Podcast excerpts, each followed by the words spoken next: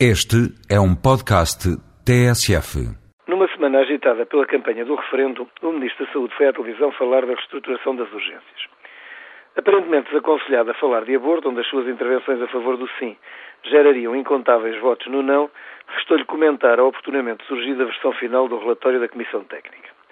Fomos assim esclarecendo que o relatório não seria totalmente para levar a sério, entrando-se agora na fase de decisão política, onde várias alterações devem ser de esperar.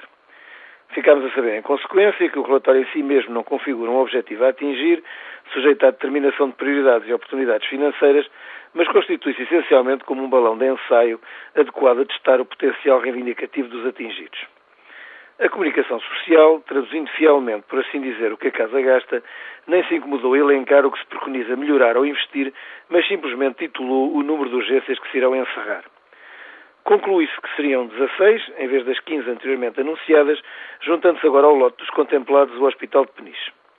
Nem um dia foi necessário esperar para que os protestos se iniciassem e o Ministro tivesse que vir dizer que talvez não seja bem assim. Há uns tempos atrás seria tentado recomendar ao Ministro firmeza e garantir-lhe apoio na tomada de medidas que, sendo tecnicamente corretas, resultam na melhoria das condições em que todos nós vivemos.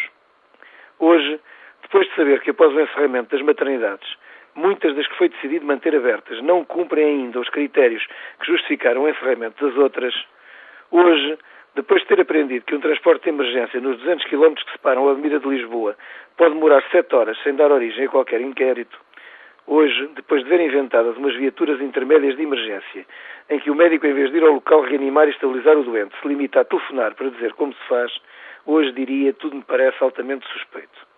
Talvez seja meramente desconfiança e impenitente falta de fé nos governantes que a nação escolheu. Talvez seja incapacidade intelectiva para acreditar no choque tecnológico. Talvez seja simplesmente excesso de medidas anunciadas sem qualquer resultado tangível que me perturbam a mente habitualmente crédula. Talvez.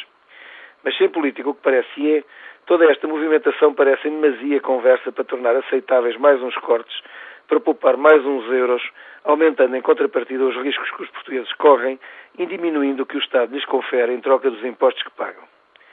É que se assim for, e não quero acreditar que seja, talvez esteja na altura de um Ministro explicar porque a Artes faltou dinheiro quando é necessário manter abertas as urgências, mas em contrapartida e logo de seguida já existe quando se trata de pagar abortos.